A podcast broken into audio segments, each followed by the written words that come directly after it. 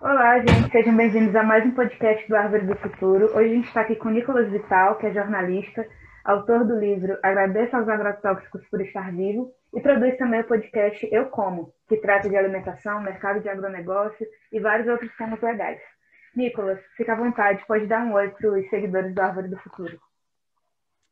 Oi, boa tarde. Boa tarde, Evelyn. Boa tarde a todos que estão nos ouvindo aí. É um prazer estar com vocês aqui hoje, discutindo mais uma vez um assunto tão, tão polêmico, mas ao mesmo tempo importante de ser discutido. Então, estou muito feliz de estar aqui com vocês hoje. Obrigada, a gente também está feliz de te receber aqui. Inclusive, a gente também recebeu perguntas dos nossos seguidores que a gente vai fazer no, no final da entrevista, tá?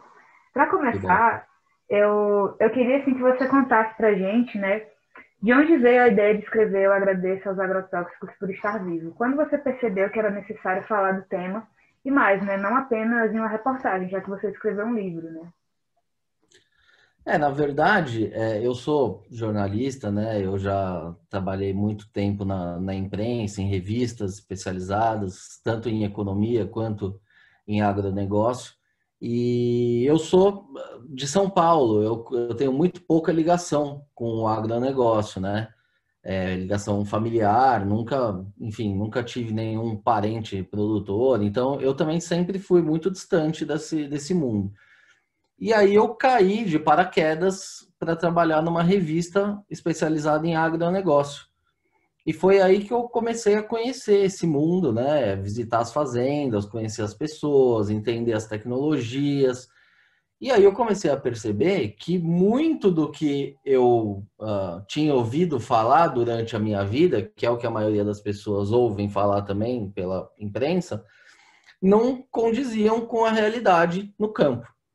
Uh, pegando especificamente no caso dos agroquímicos, muito se fala que ele é, ele é mortal, ele é muito perigoso, as pessoas deveriam banir os defensivos, tudo bem, é, é uma, é uma visão. Mas a hora que você vai a campo, que você entende a necessidade desses produtos, porque é bom ficar claro, ninguém usa isso porque quer, usa porque precisa, porque existem pragas e as pragas comem a, a, a, as lavouras. Então, uh, eu comecei a ver que isso estava muito mal contado, essa história. Só um lado da história estava sendo contado.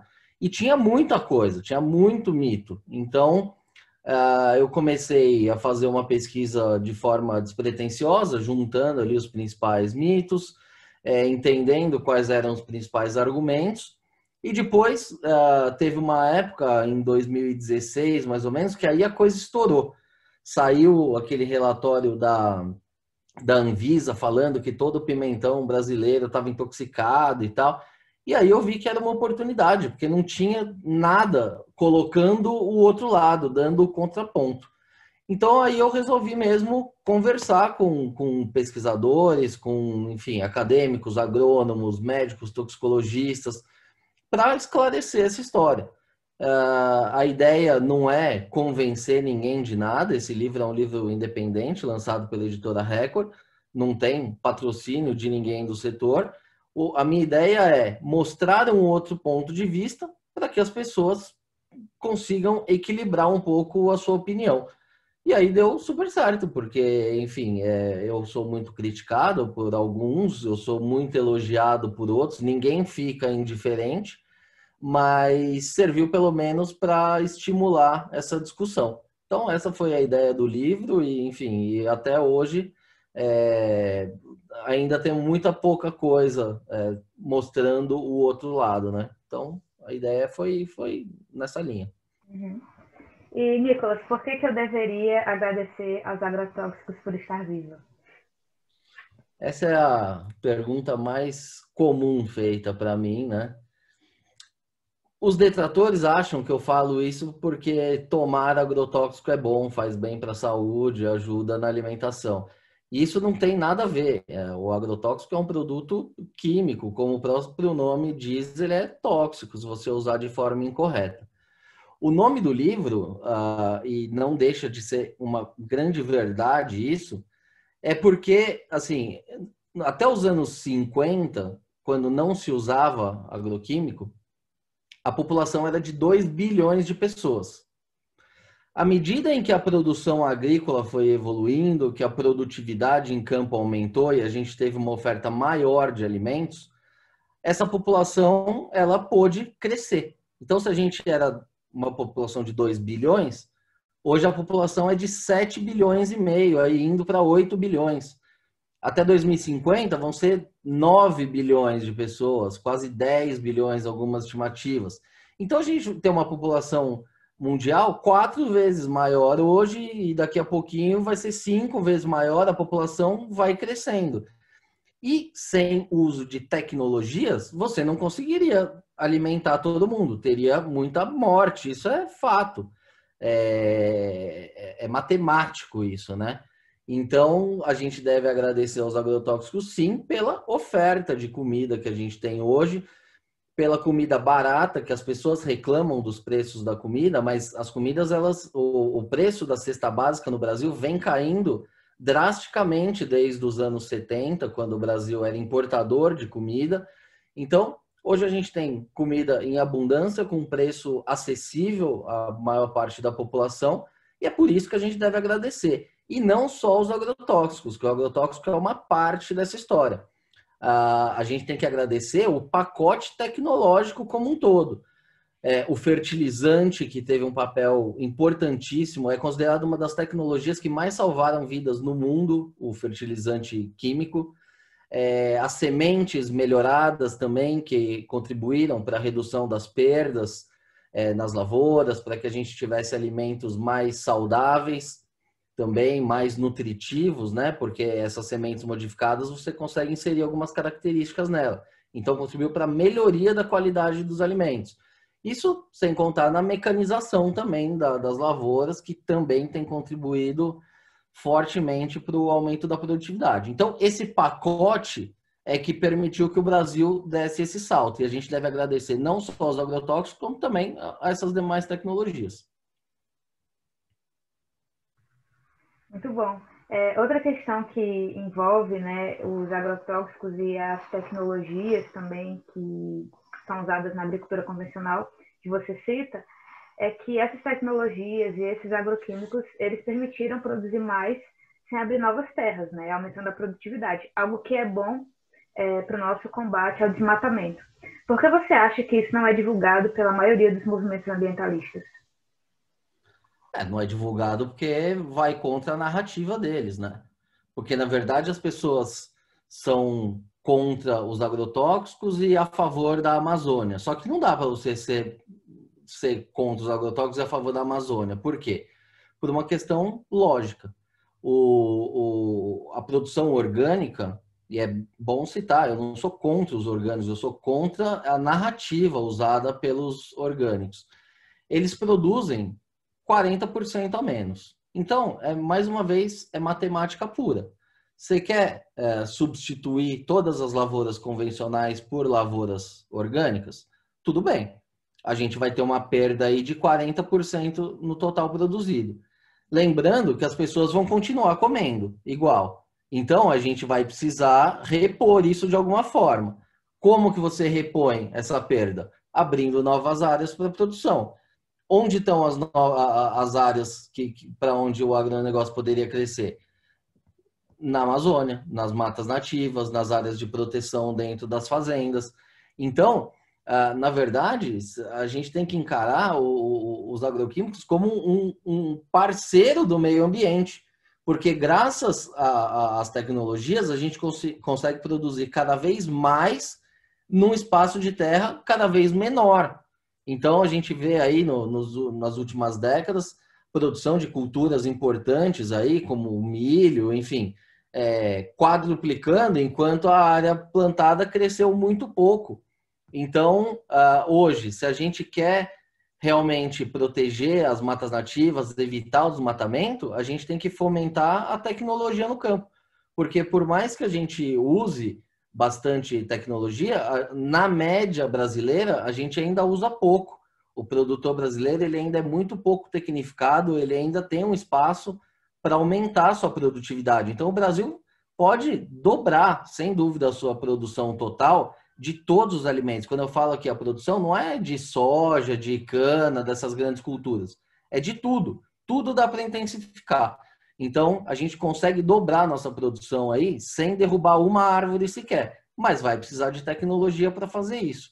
Então, é muito estranho essa crítica de ambientalista às tecnologias. Então, assim, é, são coisas que não dá para entender, mas também ninguém aborda essas questões, né? Na mídia, ninguém pressiona esse, esse pessoal aí a dar os esclarecimentos, a, a explicar de fato como fazer. E aí fica por isso mesmo, é uma narrativa muito bonita que, ele, que eles emplacam aí e, e o povo engole. Então, é, é muito estranho mesmo essa situação. É, existem países que usam até mais que o Brasil, né? O Japão, por exemplo, também, né? Então, existe essa história de que o Brasil é o campeão mundial no uso de agrotóxico. Uh, é e não é. O Brasil ele é sim o maior uh, mercado de agrotóxicos em valor de mercado, uh, em dólares. Então, assim, a gente tem que lembrar que tudo no Brasil é mais caro. Se eu comprar essa camisa aqui nos Estados Unidos, ela vai custar 5 dólares. Se eu comprar aqui no Brasil, vai custar 100 reais. Então, tudo aqui é mais caro. Não é diferente com os agrotóxicos, que na maioria dos casos são importados. Então, por isso, o Brasil é o maior mercado mundial de agrotóxicos. É cerca de 10 bilhões de dólares. Os Estados Unidos vem um pouco atrás com 9 bilhões. Só que a gente tem outras contas que a gente tem que fazer e que são mais justas de serem feitas. Porque assim, não é porque a gente gasta mais que a gente usa mais. Então, a China, por exemplo, ela usa cinco vezes mais, quatro vezes e meia mais do que o Brasil em volume. Só que como tudo é produzido lá, é muito barato, eles não gastam tanto dinheiro assim. Então, em volume, a China é campeã mundial, os Estados Unidos vem em segundo lugar e o Brasil está em terceiro lugar. Uh, isso são dados da FAO, tá? E aí tem uma conta que eu acho mais justa ainda, que é assim, quanto que você usa para quanto que você produz. E aí, nessa conta, o Brasil não está nem entre os 12 maiores é, usuários de defensivos. Essa lista é liderada pelo Japão, que usa proporcionalmente 10 vezes mais agrotóxico que o Brasil. Por que, que, que eles não aparecem nessas listas? Porque o Japão é um país pequeno, produz pouca coisa, mas proporcionalmente eles usam 10 vezes mais. E o que é muito engraçado e que chama atenção é que o Japão é o país que tem é, a maior expectativa de vida aí no mundo, os menores índices de câncer no mundo, então, isso só comprova que o agrotóxico não está fazendo mal para o japonês, da mesma forma que não faz mal para o brasileiro. Então, aqui no Brasil, a gente tem uma mania de jogar tudo na culpa do agrotóxico. O cara, ele fuma dois maços de cigarro por dia, ele bebe um litro de uísque por dia, vive na poluição, faz um monte de coisa, e aí ele tem um problema. Ah, mas era o resíduo do agrotóxico da comida. A gente tem que lembrar que todo mundo come desde sempre. E a nossa expectativa de vida vem aumentando, ano após ano. Os agrotóxicos do passado eram muito mais tóxicos do que os de hoje. Então, assim, se não aconteceu nada com os nossos avós, não vai acontecer nada com a gente também no futuro, porque eles estão cada vez menos tóxicos. Então, assim, tem, tem muito argumento aí que é pouco exposto. E é justamente por isso que eu tive que escrever um livro e não só uma reportagem para contar tudo. Verdade. E falando nessa questão da, da toxicidade, né, da intoxicação, você trouxe no seu livro, né, na época que você escreveu, que a gente não tinha registro de mortes por consumo de alimentos convencionais é, que tinham resíduos de agrotóxicos, né? Mas, por outro lado, você citou 35 mortes na Alemanha e outros 3 mil intoxicados que ingeriram alimentos orgânicos por causa da bactéria Escherichia coli, né, a E. coli. É, e aí você também cita estudos que revelam que alimentos orgânicos não são mais saudáveis que os convencionais e nem ajudam a prevenir o câncer, né? Que é uma grande acusação que os alimentos convencionais sofrem. É, o que você pode dizer para a gente sobre a segurança dos alimentos convencionais e dos orgânicos? O que eu posso dizer é que, em termos de segurança, o alimento convencional bem produzido, utilizado ah, nas quantidades certas, é, quando é respeitado o período de carência, né, que é o período que o produtor precisa esperar após a aplicação para colher esse produto, é que eles são sim muito mais seguros. Isso não tem a menor dúvida. Uh, sobre isso que você citou, Nunca teve na história da humanidade, desde que foi uh, iniciado o uso dos defensivos, um caso de alguém que comeu um alface e morreu em seguida porque tinha algum tipo de resíduo. Mesmo quando tem resíduos muito acima do limite, porque os limites são seguros. Nunca teve um caso na história. Tem muita uh, história que fala, ah, não, mas o câncer que ele desenvolveu pode ter. É sempre assim, pode ter sido, talvez foi, nunca foi nada comprovado. Uh, sobre os orgânicos, por outro lado, as pessoas têm uma ideia de uma coisa assim pura, é, que é a, a, coisa, a coisa mais natural do mundo. E não é a coisa mais natural do mundo, as pessoas, precisam saber. As, pra, as pragas, elas são democráticas, elas atacam as lavouras convencionais e atacam as lavouras orgânicas também.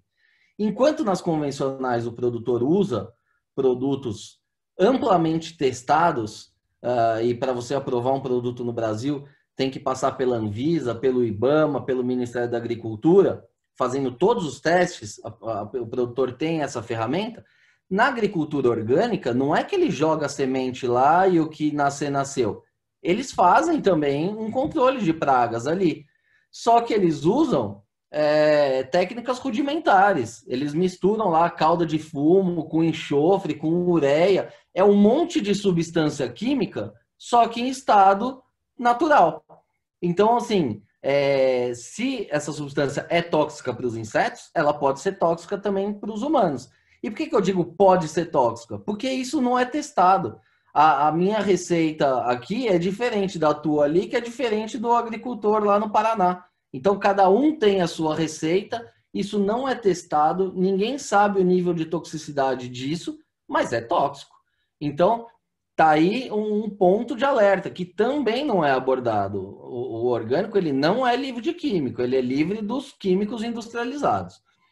E aí o outro ponto que você disse que enquanto nunca teve uma morte oficialmente é, atribuída aos resíduos dos defensivos, por outro lado, nos orgânicos, eu cito um caso só, mas são muitos casos. De acordo com a ONU, as intoxicações alimentares elas são uma das principais causas de, de, de males, né, de intoxicações do, do homem em todo o mundo. E o que, que, são essas intoxicações alimentares? Você pode comer uma coisa estragada, sim, mas no caso da E. coli, eram bactérias que estavam ali no, no broto de feijão. Uh, se você tivesse feito um tratamento dessa, dessa, dessa lavoura, certamente as bactérias não estariam lá mais. Então, assim, por ser orgânico, teve esse tratamento, teve essa infestação, e só nesse caso foram 33 mortes, se não me engano, e mais de 3 mil intoxicados. Só que isso acontece todos os dias. Porque, assim, se você tem uma planta ali, eh, ela está sendo atacada por fungos, você tem que passar um fungicida, é o remédio da planta. Porque senão é muito fácil também você ter uma micose, que é um fungo também, você fala, ah, não, eu vou deixar aqui essa micose, tadinha da micose. Não, você vai lá e aplica um fungicida na tua pele, que na maioria dos casos é mais é, agressiva, a porcentagem de, de ingrediente ativo é muito maior até desse fungicida que a gente passa na nossa pele do que que a gente aplica na planta. Então, a gente tem que encarar os, os, os defensivos como os remédios das plantas. Assim como a gente, as plantas também ficam doentes e se você comer uma planta doente, você pode se intoxicar também. Então, resumindo aqui, eu prefiro comer um convencional com garantia de origem, sabendo que o produtor usou o produto certo, na quantidade certa, aguardou o período de carência, porque assim a chance de não ter nenhum resíduo no alimento é gigantesca, como mostram aí estudos do, da Anvisa recentes. É, e eu estava pesquisando sobre esse assunto há um tempo e eu achei um texto da bióloga Natália Pasternak e ela fala que a legislação para aprovar produtos da agricultura orgânica no Brasil, ela não envolve nem eficácia no combate às pragas, nem segurança para o consumidor, o agricultor ou o meio ambiente, né? Então, assim, parece que é uma questão de preferência mesmo, né? Não uma questão de segurança ou de passar em testes e tudo mais, né? Exatamente, quem está falando isso é a Natália Pasternak, né? Tá toda hora aí no, no, na televisão falando aí sobre o Covid e tal, mas ela entende de ciência. Então, se a pessoa não quer acreditar em mim, pode acreditar no, nos pesquisadores sérios, não nesses detratores, aí o cara do Greenpeace, ou se não, a, a, artista da TV, o ator da novela, esses caras não são especializados. Esses caras eles têm interesse comercial no assunto. E para eles, quanto pior, melhor, né? Agora, do lado da ciência, a gente tem que ver o que, que é submetido a teste rigoroso aqui. São os produtos industrializados. Esses produtos, a própria Natália acabou de dizer, eu já tinha falado na resposta anterior, eles não são testados, eles são aí aplicados é uma fórmula, é a agricultura que se fazia nos anos 1800. É a mesma coisa. Segue até hoje. Eu prefiro é, comer algo que, que tenha um pouco de tecnologia envolvida, porque isso garante a segurança, né? É, isso é verdade. E outros dados também, né? Você trouxe não só dessa questão da segurança, mas também de preço, né? Você cita uma, uma reportagem da Folha que traz que os alimentos é, orgânicos eles podem ser até 270% mais caros que os convencionais. E eu fui pesquisar para ver se eu achava alguma atualização sobre isso, né? Já tem um tempo que a reportagem saiu e seu livro também. Eu achei uma reportagem do ano passado do Estadão Paladar e eles apuraram que as diferenças de preços elas também vão variar entre os próprios produtos orgânicos, né? Em feiras livres eles costumam ser mais baratos que nos supermercados, mas ainda assim eles continuam é, mais caros que os convencionais. Você acha que o que deveria ser feito hoje, ao invés de propagar o, o alimento orgânico como mais seguro, coisa que ele não é, ou como mais é, saudável também, coisa que ele não é, seria assim como um alimento de luxo, alguma coisa do tipo, por causa do preço? É, seria o mais honesto, mas eles nunca fariam isso porque eles iam perder essa aula. Ninguém ia querer pagar o triplo do preço só para falar que está comendo uma maçã de grife. É muito melhor para eles falar: não, isso daqui é mais seguro, é mais sustentável, você está ajudando o planeta. Quando é tudo mentira, não é mais saudável, não é mais gostoso e ele não está ajudando planeta. Então, uh, essa questão do preço é tudo uma questão de narrativa. Eu cito essa, essa matéria da Folha porque assim, que é, é emblemático e foi um trabalho de imprensa muito bem feito nesse dia. Porque o que, que aconteceu? Só contextualizando aí é, quem está aí nos ouvindo. A Folha promoveu um debate para discutir a alimentação do futuro e tal, e aí chamou, ah, sei lá, seis debatedores, só que cinco eram dos orgânicos e um era um produtor, um grande produtor.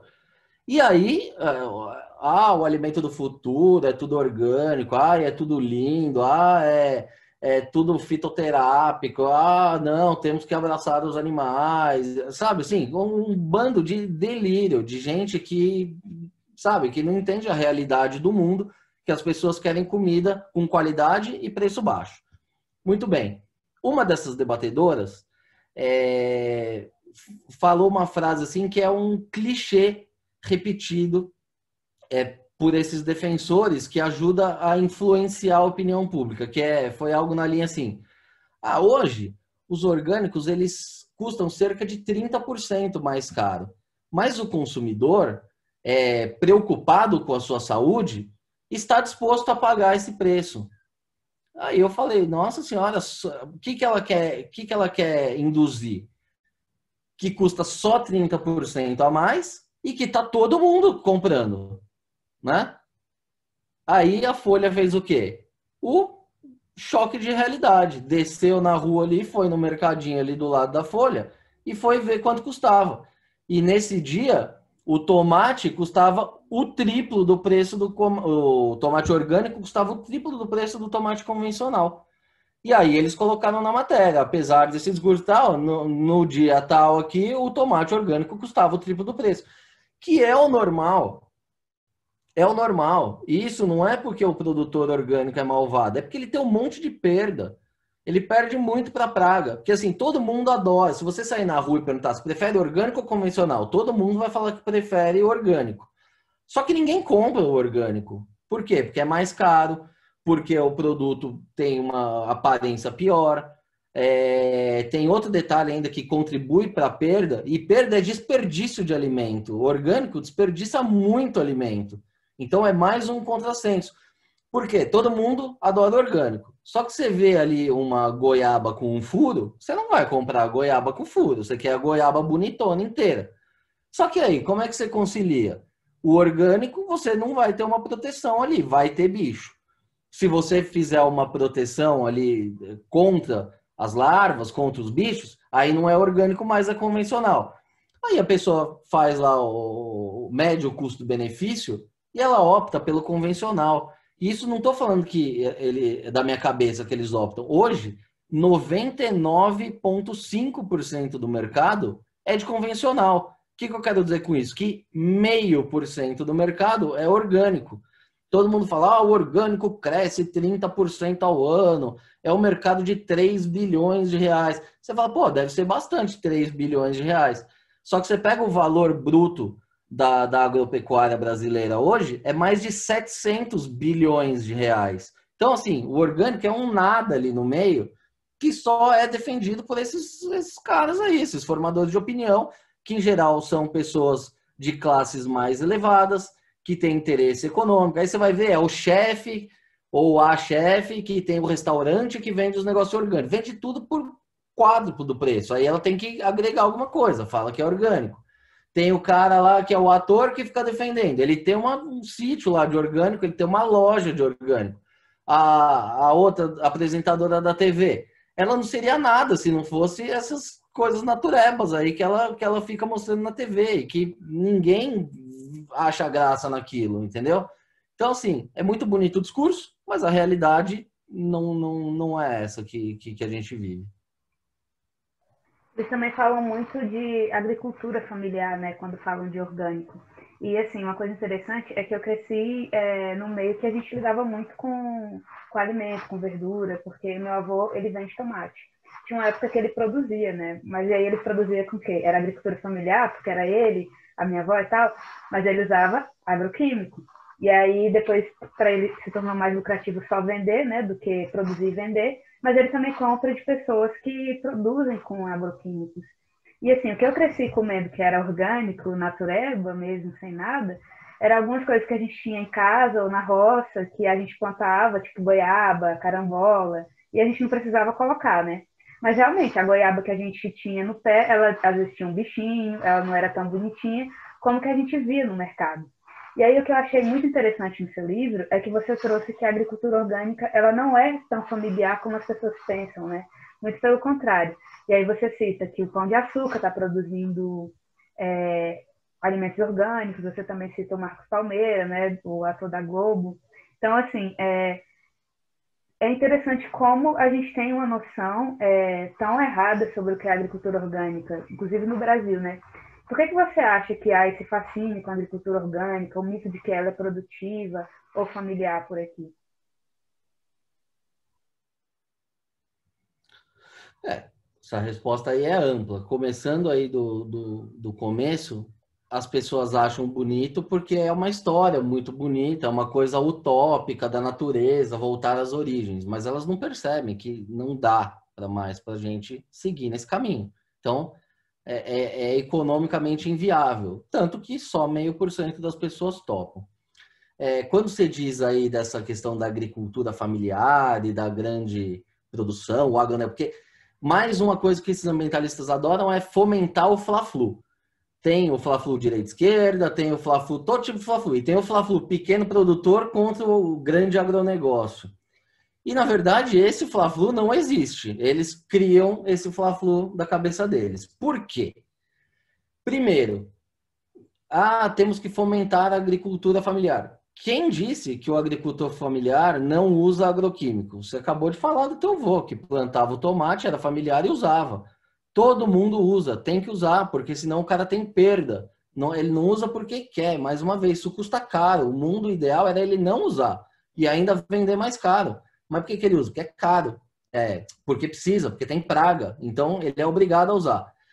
E aí tem o grandão do agronegócio, que é o envenenador, que também está errado esse conceito, porque o grandão ele usa com muito mais consciência o agroquímico, justamente pelo fato de ser caro. Ele tem na ponta do lápis ali quanto custa cada borrifada a mais que ele dá ali de agroquímico. Então ele não quer usar uma gota a mais do que o necessário, porque ele está perdendo dinheiro. Então, assim, se alguém usa produto errado no Brasil, usa defensivo a mais, é o pequeno produtor. E não porque ele é malvado, mas porque ele tem pouca informação, pouco conhecimento e pouca assistência técnica. Então, assim, ele viu o vô dele fazendo assim, o pai dele fazer assim, ele faz assim também. E aí ele acaba usando mais do que precisa, perdendo dinheiro, enfim, e, e, e produzindo um alimento que pode ter um nível de resíduo maior. Agora, do lado dos orgânicos que ficam com essa pecha, ah, o seu Joãozinho do sítio, não sei o que, que produz. Tem muito ainda sitiante que produz isso, mas a produção orgânica, ela está cada vez mais tecnificada. Porque para o cara não ter perda, ele precisa ter tecnologia. Então ele tem que produzir em estufa, ele tem que fazer uma produção hidropônica, ele tem agora tá, tá tendo muita coisa agora de, agri, de agricultura urbana, né? Essas urban farms que ele que tá muito na moda. Isso é tecnologia pura e aí é orgânico também. Só que você precisa de investimento para fazer isso. E aí você citou o pão de açúcar. Não é que eles estão é, produzindo, mas é, é o que eu costumo dizer. O maior interessado nessa história toda de orgânico é o varejo. Porque não é o, o, o, produtor orgânico que ganha muito dinheiro, é o varejo que ganha muito dinheiro. Porque assim, olha que posição privilegiada que eu estou se eu sou o supermercado. Eu quero um produto orgânico, eu vou no produtor, o cara se tiver perda por praga, é ele que vai perder. Aí você vai me entregar já o que você conseguir produzir, eu te pago ali uns 20% a mais no máximo, depois eu levo para o meu supermercado. No meu supermercado, eu vendo pelo triplo do preço. A margem gigante está no mercado. E aí, uh, o supermercado não vai fazer você almoçar duas vezes, mas ele pode fazer você gastar duas, três vezes mais no seu almoço. Então, esse discurso todo natural, dos orgânicos, você pode ver que essas grandes redes são as que mais apoiam esse tipo de alimentação. E por quê? Porque ela está preocupada com a sua saúde? Não, porque ela, a margem é muito maior nesses produtos orgânicos. Então, aí você vê a propaganda bonita, não sei o que, saudável, blá, blá. é tudo balela, é, é tudo conversa mole para eles te venderem um produto mais caro, simples assim. É isso que isso que você falou sobre é, os, os, pequenos, né, acabaram utilizando mais é verdade. Eu eu falo não assim falando do meu avô em si, mas eu também já fiz curso de meio ambiente integrado com ensino médio, e os professores falavam muito isso, que para os pequenos produtores é, tinha, essas, tinha essas questões de eles utilizarem mais, porque eles não têm conhecimento técnico, é, às vezes até tinha, alguns queriam convencer esses produtores a utilizarem a agricultura orgânica, e eles não queriam também. A gente geralmente via essa produção orgânica acontecendo é, em, no MST, assim, naqueles, é, naqueles ajuntamentos deles lá, nos acampamentos, na verdade. E nem todos também, nem todos eram orgânicos, tinha muitos que não eram também, né? Então é, é muito diferente o discurso da realidade, né? E uma outra acusação que eles têm também sobre os agrotóxicos é que eles causam diversas doenças nas pessoas, ou que eles matam. É, eu até vi esses dias bolos falando que agrotóxico, agromatas, com toda a veemência que ele encontrou para falar. E, e, você cita que, que não é, né? Você, você traz esses estudos e tem até algo que acabou virando um novo mito, né? Era de que o leite materno no Mato Grosso estava contaminado por resíduos de agrotóxicos, né? Você pode comentar essa história também para a gente que você apurou? Então, é, é, o tal do fake science, né? Eles se apoiam sempre, estudos indicam que acontece tal coisa, estudos não sei o que indicam que tal coisa, e nunca mostram a fonte. No meu livro, eu costumo falar, eu não sou agrônomo, eu não sou toxicologista, mas eu ouvi todos esses caras e tudo que está escrito lá tem referência bibliográfica. Se tiver o livro aí, você vai ver. Tem mais de 30 páginas só com, com link e citação de tudo que eu estou falando. Então, se a pessoa não acreditar em mim, ela vai lá na fonte original e lê. E são todos estudos de credibilidade. Um dos estudos que eu cito é esse do leite materno. Eu falei, bom, é, vou investigar se é um estudo de fato, né? E ele foi produzido pela Universidade Federal do Mato Grosso, ou seja, o meu dinheiro, o teu dinheiro está sendo utilizado ali para pagar um estudo como esse. Entrei em contato com o responsável, professor Vanderlei Pinhatti, tenho problema nenhum de falar o nome dele aqui. É, por quê? Porque ele criou esse caos todo de um estudo, que na verdade não era um estudo, era uma tese de mestrado de uma aluna dele e que nunca foi publicado, que falava que a, a, as, as mães de Mato Grosso elas estavam com esse problema que, que foi detectado DDT e substratos de DDT no leite materno da grande maioria e tal. Aí eu fui investigar, falei, legal, bom, bom saber, porque ele estava sendo atacado tinham cientistas altamente especializados questionando isso, falando: bom, cadê os resultados? Nunca apareceu. Aí eu liguei para ele, falei: professor, eu estou fazendo um livro assim acessado, eu vi essa tua essa tua pesquisa e tal, achei muito interessante. Eu, só que eu vi críticas do outro lado. O senhor pode me mandar essa pesquisa, os dados brutos, para eu fazer uma avaliação, para eu entender o que, que, que é que está acontecendo? Ah, amanhã eu te mando, fica tranquilo, porque esses caras são todos uns vendidos, eu vou te mandar.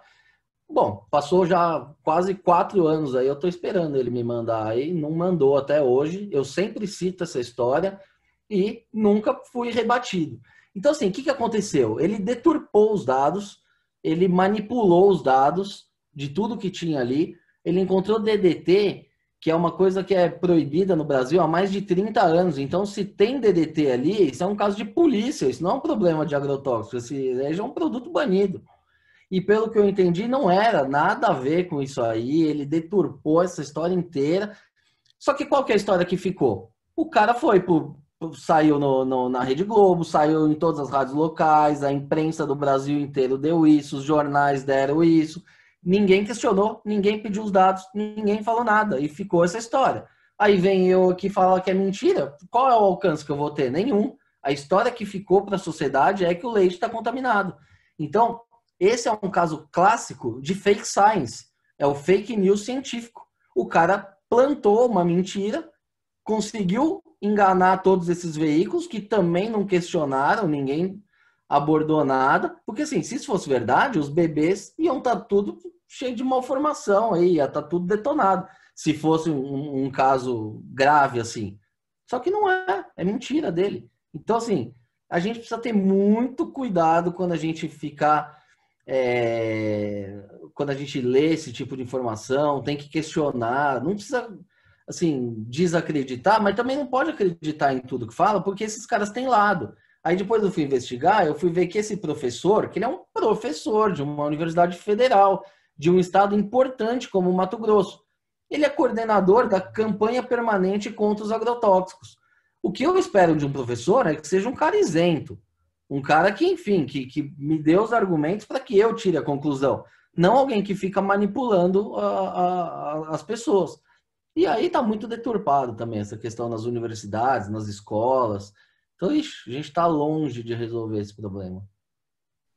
E, Nicolas, é, isso, isso, é uma questão muito grave, realmente, né, de desinformação, né, realmente desinformação enquanto medo nas pessoas. Mas, assim, para a gente fazer um contraponto, é, quais são os maiores riscos que nós, enquanto brasileiros, é, estamos expostos ao consumir alimentos convencionais? É, risco de produtor que usa agrotóxico mais do que deveria? Quais são os riscos que a gente realmente sofre, os riscos reais que você encontrou? Então, assim, é, eu costumo dizer que o problema não é o agrotóxico, o problema é o uso incorreto deles. Porque assim, vamos fazer uma relação aqui. Você está com uma dor de cabeça, se você tomar 20 aspirinas, você vai ter um problema, não tem dúvida. Aí você vai falar que aspirina é ruim? Não, você que fez o uso incorreto. Com agrotóxico é a mesma coisa. Então, assim, o que, que é muito importante que o produtor siga as recomendações que estão lá na bula. Uh, e o que, que, são essas recomendações? São as regras que, que, que o produto foi submetido quando ele foi testado. Então, assim, se está falando que você precisa aplicar uma quantidade X, eu vou falar aqui, tem que aplicar uma quantidade 5. Se você aplicar uma quantidade 3, vai ser um problema, porque não vai matar as pragas, vai dar resistência. Se você aplicar 7, vai ser um problema, porque vai ter mais do que o necessário, vai demorar mais para degradar. Então, se está falando 5, você tem que aplicar 5. O segundo problema é o período de carência, que é aquilo que eu falei, é quanto tempo esse produto demora para ser eliminado. Mais uma vez, fazendo referência com o remédio. Você está com uma dor de cabeça, você toma uma aspirina. Aquele produto vai entrar no seu corpo, teu organismo vai absorver aquilo, ele vai surtir efeito, e dali uns dois, três dias você vai expelir tudo aquilo, todos os resíduos, não vai ficar para sempre. Porque senão, quando você tiver 70 anos, teu corpo vai ser metade aspirina, de toda a aspirina que você tomou na vida. Então, o corpo degrada, o corpo elimina. Com a planta é a mesma coisa. Você tem lá o período de carência, que é o período que demora entre a aplicação e a planta fazer todo o processamento e eliminar os resíduos.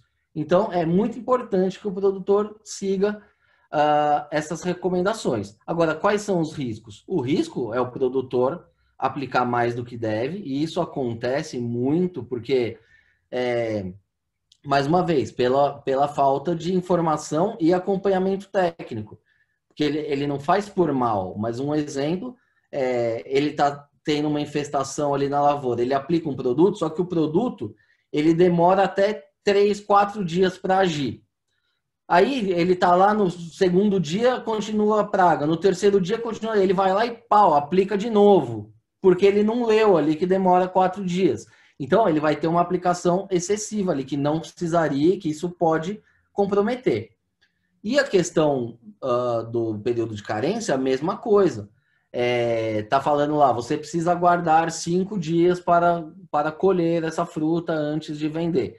Aí o, o cara que é pequenininho tá passando o caminhão lá que tá pegando as coisas para levar para o Ceasa três dias depois e tá um preço bom. O cara vai lá e colhe tudo e mexe na caixa e manda embora.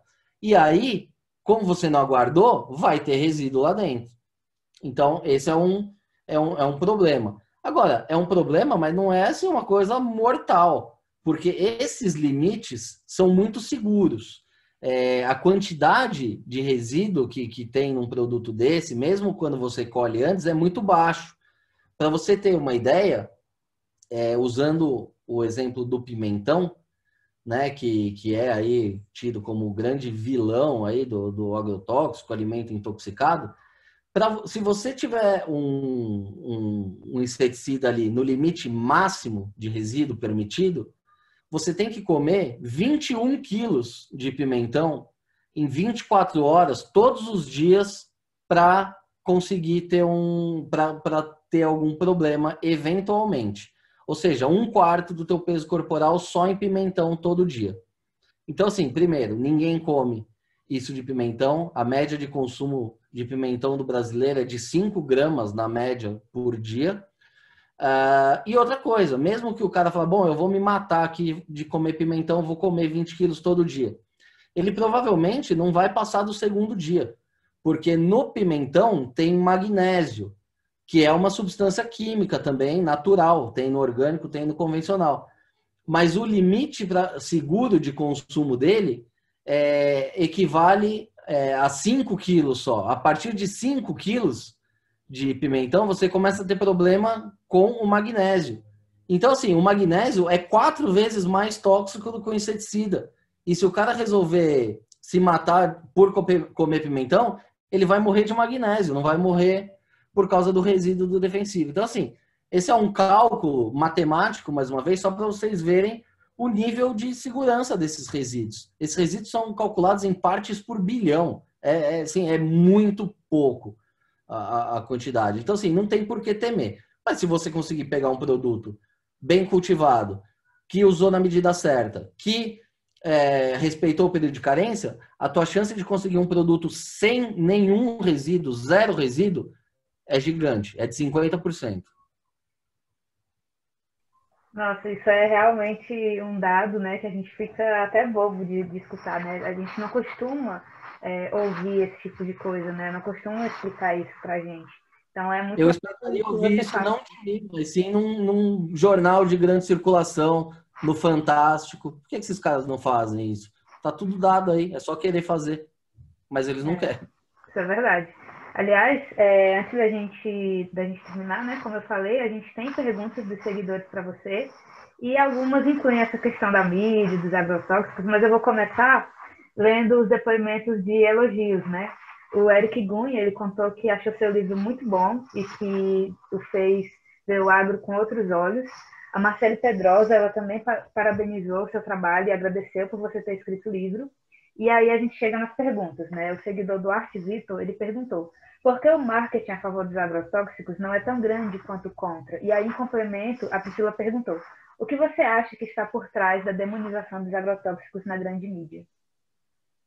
Então, é, não é que o marketing é grande ou é pequeno. Primeiro, a, a, a, os fabricantes de agrotóxico nunca se preocuparam em, em responder isso para a sociedade. Por quê? Porque o cliente dele é o produtor, o produtor vai continuar comprando. Eles nunca tiveram essa preocupação com a reputação deles. Agora, de uns tempos para cá, sim, que eles, que, eles vêm, que eles vêm trabalhando nesse ponto. Mas agora o estrago já está feito. E por que, que a mídia não, não, não, não dá pelo menos um peso igual, que seria o mais justo, dar voz aos dois lados? Porque não tem interesse. O lado de lá é o lado da lacração, é o lado do politicamente correto, o pessoal acha cool esse tipo de discurso e dá voz a esse pessoal. Por outro lado, o agronegócio é muito mal visto pela sociedade, pela imprensa, por quê? Porque tem um desconhecimento uh, todos esses formadores de opinião, eles são favoráveis aos orgânicos, por, ou por ser lacração, ou por ter interesse econômico nisso. Então, assim, é muito por causa disso. Aí isso acaba desequilibrando o debate. Mas, mais uma vez, nada disso é apoiado na ciência. É tudo apoiado em ideologia. Verdade. É, a gente tem ainda mais perguntas, viu, Nicolas? É, o pessoal ficou, ficou, bem animado de ver que você estaria aqui no, no nosso podcast. É, bom, o Marcos Vinícius ele perguntou o que você pensa sobre o FSC e outros tipos de certificação. Então, eu acho que assim, que esse negócio da certificação é, é, é complicado falar, porque assim, é importante que tenha certificações. É, seja a certificação florestal, seja a certificação de orgânicos e tal. Mas, ao mesmo tempo, não deixa de ser uma indústria também, né? A indústria da certificação, a indústria do selo. Porque, assim, a gente sabe que a gente mora no Brasil, então, assim, tudo dá para você é, desviar a conduta. Então, assim, eu acho importante que tenha mesmo essa certificação, mas a certificação não, não é tudo. Porque eu sei de caso de, de, de empresas e tal que são certificadas, não grandes empresas, mas empresas menores que têm a certificação, no caso de orgânico, que eles sabem quando eles vão ser fiscalizados. Então, ele, quando ele vai ser fiscalizado, ele, ele para de usar as coisas, mas depois ele volta a usar e aí não pega. O selo vale um ano, não é aquela coisa é, que o cara aparece de repente. Lógico que alguém vai me questionar, falar, não, é assim, na minha Eu não estou generalizando, eu estou falando de um caso que eu sei que o cara faz a fiscalização uma vez por ano, vamos supor, todo mês de março o cara aparece lá para renovar a certificação, faz os testes. Aí entre abril e novembro, o cara usa lá tudo que ele precisa dentro do, do, do, do limite padrão, que é para não dar resíduo e tal. Aí de novembro, dezembro, janeiro, ele deixa a terra lá livre de qualquer coisa para tirar qualquer resíduo e, e vamos nessa. É, não não estou generalizando. Tem gente que faz coisa séria, a maioria faz, mas só a certificação não, não resolve tudo. Nicolas, a gente também tem uma pergunta aqui do Vinícius Gama que eu achei bem interessante. Ele perguntou assim: existe relação entre mudança hormonal com agrotóxicos? É, no mundo do achismo existe. Agora, não tem a ver o hormônio com, com o agroquímico, porque assim, são. Enfim, eu não, eu não sou um toxicologista para responder isso a fundo, mas tudo que se diz hoje é já relacionado com mal de Parkinson, com má formação de bebê, com impotência sexual, tudo isso é citado aí no meu livro, mas é tudo achismo. Ah, experiências indicam. Assim, a matemática você consegue distorcer para fazer qualquer coisa. É, eu vi outro dia aí que o índice de pessoas que caem da escada entre os que comem maçã é muito maior. O que, que o cara fez? Ele pegou quem comeu maçã, quem não comeu, quem caiu da escada, quem não caiu. E o que, que tem a ver o fato de você comer maçã com cair da escada? Não tem nada a ver. Então, assim, tem muito achismo. E voltando para a questão da mídia, a notícia ruim é o que vende. Se você fizer uma matéria falando ah, o, o consumo de alimentos no Brasil é super saudável e as pessoas estão se desenvolvendo cada vez mais e conseguindo comida mais barata. Não vai vender um jornal, não vai render um clique. Agora você fala, toda a comida do estado de São Paulo está contaminada, intoxicada e todo mundo vai morrer. Todo mundo vai clicar nisso aí. Então, assim, por isso a tendência de ter mais notícias negativas do que positivas. É, né, o valor notícia também, né? Porque o normal é que a comida esteja é, própria para o consumo, né? O anormal é que ela esteja contaminada, né? Tem isso também, né? Exato. E aí, a gente também tem uma pergunta de um perfil chamado Projetos Inúteis, e ele perguntou assim: o bônus sobre agrotóxicos é muito maior que o ônus? Com certeza, com certeza. A prova maior é que a gente tem comida aí para comer. É, se a gente não tivesse nada para comer, ia ser lindo, um mundo maravilhoso, só que uma parte da população não ia conseguir pagar por essa comida e ia morrer. Então, assim, qual é a certeza que a gente tem hoje? Que os agrotóxicos são importantes para a gente continuar produzindo em quantidade e qualidade. Qual é a grande dúvida? Será que faz mal? Será que não sei o quê? Os estudos, eles são inconclusivos. Essa discussão faz mal, não faz mal, ela tá, vem há 50 anos e não, não tem uma conclusão ainda. A única coisa certa é que o, os agroquímicos ajudam a aumentar a produtividade. Então, assim, entre abrir mão de parte da produção é, por causa de uma dúvida, eu prefiro, enfim, esperar que tenha mais conclusão do outro lado, se faz mal, se não faz mal. Agora, o mundo real mostra que não está prejudicando, porque as pessoas estão vivendo cada vez mais e melhor. No Japão, que usa 10 vezes mais que o Brasil, eles vivem lá hoje, até 90 anos. Então, assim, é, o nível de doenças vem aumentando? Lógico que vem, mas isso não é culpa do agrotóxico, isso é culpa do estilo de vida das pessoas. As pessoas fumam, as pessoas têm uma dieta cada vez mais é, desregulada, come bacon, é, come um monte de coisa gordurosa, não cuida direito da saúde, toma um monte de remédio também que não tomava antes. Então, assim, tudo isso contribui, não é um fator que vai definir se você vai ter um câncer ou não vai ter um câncer, é, é o teu estilo de vida como um todo. E, Nicolas, antes da gente finalizar, você gostaria de acrescentar algo sobre esse tema que a gente não tenha perguntado para você? Bom, tem muita coisa, né? Tem muito mito, tem muito muita história para contar aí. Mas eu fico feliz de ter um espaço, né, para um, um público é, qualificado como o de vocês e felizmente um público, enfim, que, que tem essa, essa mentalidade, né, mais aberta de entender as coisas sem um viés contra as transnacionais e não sei o quê. Você não tem que ter raiva da, de uma empresa porque ela produz agrotóxico. Até porque essas mesmas empresas hoje elas são líderes mundiais em sementes orgânicas, em biodefensivos. Você não tem como escapar. Esses, o capitalismo está aí e ele, ele rege tudo. Então, uh, é o modelo ideal? Não sei. Agora, é um modelo que vem funcionando. A gente, mais uma vez, a vida real mostra isso. O Brasil, até 1970, era importador de comida. O Brasil já tinha aí essa terra, já tinha sol, já tinha chuva. E por que, que não produzia? Porque não tinha tecnologia. A partir do momento que a tecnologia foi inserida, a gente deu esse salto de produção. O preço da comida caiu. A, a produção de alimentos disparou Hoje, mais do que alimentar toda a nossa população, é claro que a gente tem problema social ainda, tem problema de distribuição, não é aí que eu quero chegar. Mas comida tem para todo mundo. A gente ainda consegue ter um excedente gigante para exportar.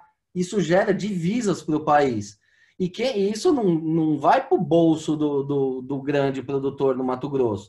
Isso gira toda uma economia. O, o grande produtor ele vai contratar funcionários, ele vai, contra, ele vai comprar um trator novo que vai movimentar a fábrica de trator, ele vai, para levar a soja dele para o porto ou o alface dele para a cidade, ele vai usar de um caminhoneiro. Aí vai ter o caminhoneiro, vai estimular a indústria do caminhão, vai estimular a indústria do, do, do combustível. Enfim, é uma roda que gira. O agro, ele responde por um quarto do PIB brasileiro. Então, assim, ele deveria ser mais respeitado, pelo menos, pela população. Você pode até não gostar, mas você tem que respeitar uma atividade como essa. É, o Brasil tem a vocação do agro. Não adianta a gente querer falar, vamos se especializar em, em semicondutores. Não, esse não é o caminho do Brasil. O Brasil tem que se especializar em comida, que é um bem do, é, é o bem mais valiar, é mais valioso do mundo. A gente consegue viver sem semicondutor, mas a gente não consegue viver sem comida. Então, assim, não tem que ter vergonha do setor. A gente deveria, pelo menos, respeitar as pessoas aí que, que produzem a nossa comida aí e acho que como mensagem final é essa: é menos preconceito, mais ciência. Vamos entender como é que funciona isso antes de sair falando besteira aí no, no, nas redes sociais, no jornal e até na TV, né? O que é pior. É, é uma mensagem que combina muito com a Árvore do Futuro, né? A gente tem publicado justamente sobre esse assunto, que a agricultura orgânica ela não produz o suficiente para alimentar as pessoas. E isso também é ruim para o meio ambiente, não só para as pessoas, né? Porque se a gente fosse é, aumentar a produção orgânica, a gente teria que abrir mais terras, né? Porque ela não é tão produtiva como a agricultura convencional ou de alta precisão, né? Então, não, mas gente... e uma não exclui a outra, porque tem gente que gosta é, do orgânico. E, e é esse meio por cento aí, não, não vai aumentar disso. Então, uhum. assim, um não exclui o outro. É, o, que me, o que me deixa muito bravo mesmo é esse discurso dos orgânicos. Vamos acabar com o convencional, acabar com a eles são meio por cento, querem acabar com os outros 99,5% da comida. Em, em, benefício de quem? De quem é mais rico. E o que me chama atenção é que mesmo os caras pobres que não come orgânico fica defendendo essa bandeira, indo atrás de discursinho de artista, sem pensar muito na consequência. Seria muito interessante se um dia falasse, ok, então vamos banir mesmo agrotóxico, agora só vai ter orgânico, e eu tô a maçã que você pagava 6 aqui vai custar 20. Tá ok para você? Para o artista vai estar. Tá. Para esses caras que, que são massa de manobra, não. Ou outro. Tem espaço para todo mundo. O meio por cento lá do orgânico está garantido. Eles vão crescer. Quem sabe eles quadrupliquem de tamanho e cheguem em 2%. Nos Estados Unidos, que é o maior mercado de orgânico do mundo, onde a população tem aquisitivo, e se quiser come orgânico, é 5% o mercado de orgânicos lá. Então, assim, então você vê que é um mercado de nicho, vai continuar sendo um mercado de nicho, não tem que ser extinto, porque tem quem pague, tem quem acredite, mas tem que conviver em harmonia, tem espaço para os dois. O que não pode ter é guerra. Mesmo o orgânico faz parte do agronegócio, e isso eles têm que, que entender. É verdade. É, a gente concorda, eu concordo muito com o que você diz, é justamente isso que a gente está tentando trazer para o Árvore, e é por isso que a sua presença aqui hoje é tão importante, né, para esclarecer sobre esses temas. Muito obrigada, Nicolas, e obrigada a todos que nos ouviram hoje. Eu que agradeço, obrigado, um grande abraço aí a todos. Tamo junto aí sempre que precisar. Obrigada, tchau, tchau.